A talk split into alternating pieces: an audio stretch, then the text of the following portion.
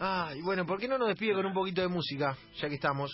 Señores, eh, el día de la fecha, el tema que había dejado para ayer, lo digo rápidamente, así nos vamos al corte. Eh, mi tema favorito de Fito Páez, alguna vez eh, el señor Luis Alberto Espineta le dijo a Fito Páez, hiciste la canción más linda del rock nacional, la canción se llama Tres Agujas de Fito Páez y los dejo con ella. Creo que es mi versión favorita, que es la del disco de Euforia en vivo de Fito.